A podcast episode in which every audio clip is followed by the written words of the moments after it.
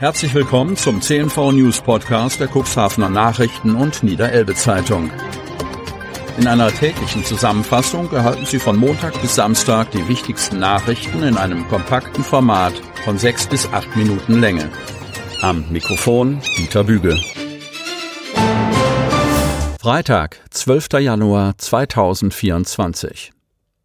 Letzter Verleih von E-Scootern für Gehbehinderte in Cuxhaven will Vermietung einstellen.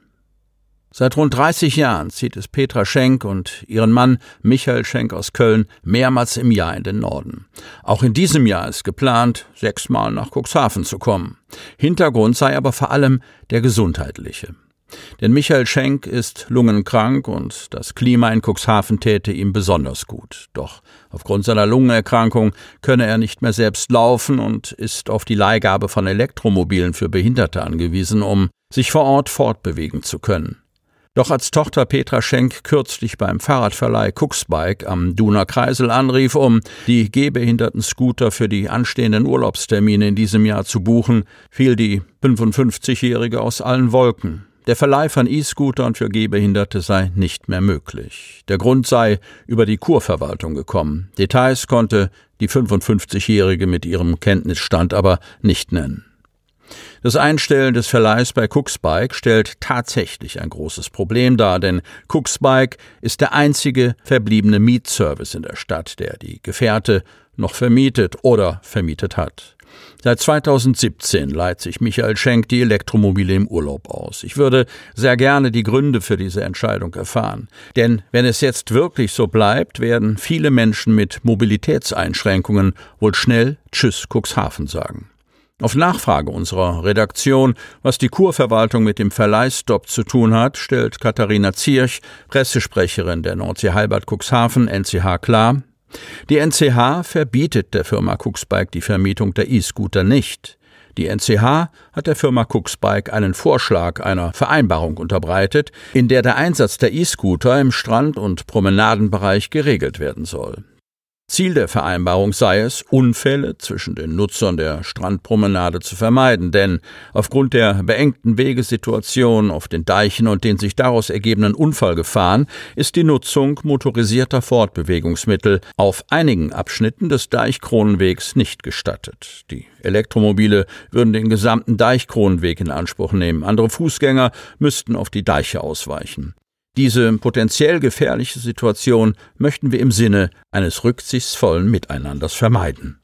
Die Gespräche zwischen dem Verleiher und der NHC laufen noch. Eine Entscheidung ist aus Sicht der Kurverwaltung noch nicht gefallen. Natürlich wollen wir der Firma weiterhin die Verleihung der E-Scooter ermöglichen, so Ziersch. Die Vereinbarung stößt bei Rolf Brase, Inhaber von Cooksbike, auf Kritik.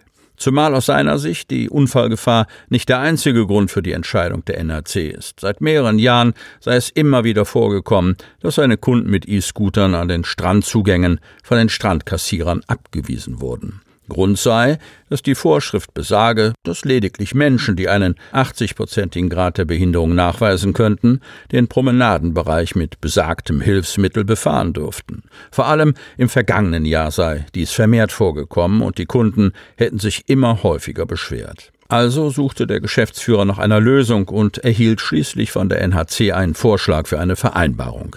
Darin sei zum einen ein Regelwerk aufgestellt worden, an das sich Rolf Brase und seine Kunden im Strand- und Promenadenbereich zu halten hätten. Zum anderen habe er gleichzeitig eine Ausnahmegenehmigung erhalten, nach der sechs seiner 15 Elektromobile auch im Strand- und Promenadenbereich zugelassen werden dürfen.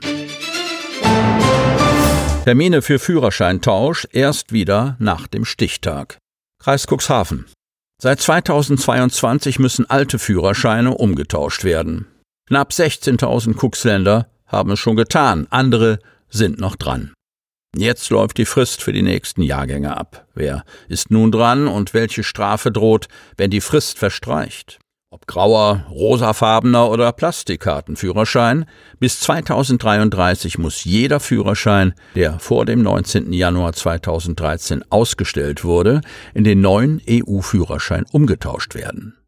Stufenweise werden die betroffenen Besitzer einer Fahrerlaubnis deshalb zum Tausch gebeten. Jetzt sind die Jahrgänge 1965 bis 1970 dran. Wie lief der Tausch bisher im Landkreis Cuxhaven? Seit Anfang Januar 2021 wurden, Stand 9. Januar 2024, insgesamt 15.717 Führerscheine im Landkreis Cuxhaven getauscht. Der Umtausch laufe insgesamt problemlos, da der Landkreis bei der Antragsannahme Unterstützung von den Gemeinden bekomme, heißt es vom Landkreis. Die Anträge werden vor Ort bei den Gemeinden abgegeben, dort auf Vollständigkeit geprüft und an den Landkreis weitergeleitet. Die neuen Führerscheine werden dann direkt an den Führerscheinbesitzer geschickt. Auffällig sei, dass immer zum Jahresanfang, Stichtag 19. Januar, ein enormer Anstieg der Antragszahlen zu verzeichnen sei. Dies liegt vermutlich auch daran, dass das Thema in dieser Zeit stärker in den Medien präsent ist, erklärt Simone Starke, Sprecherin des Landkreises. In Cuxhaven führe der große Andrang zurzeit dazu, dass erst nach dem 19. Januar wieder Termine frei sind. Das wiederum heißt, dass manche Führerscheinbesitzer gegebenenfalls mit einem abgelaufenen Dokument unterwegs sind. Und das hat Konsequenzen, wie Stefan Herz von der Polizei Cuxhaven erklärt. Das Fahren mit einem abgelaufenen Dokument stellt eine Ordnungswidrigkeit dar, die mit einem geringen Verwarngeld in Höhe von 10 Euro geahndet werden kann. Des Weiteren könne eine schriftliche Aufforderung mit Frist als Mängelmeldung ausgestellt werden, damit das Dokument getauscht wird.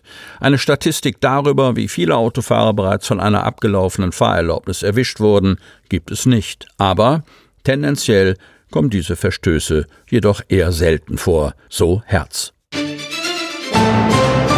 Fahrer kracht gegen Mauer und haut ab. Lamstedt.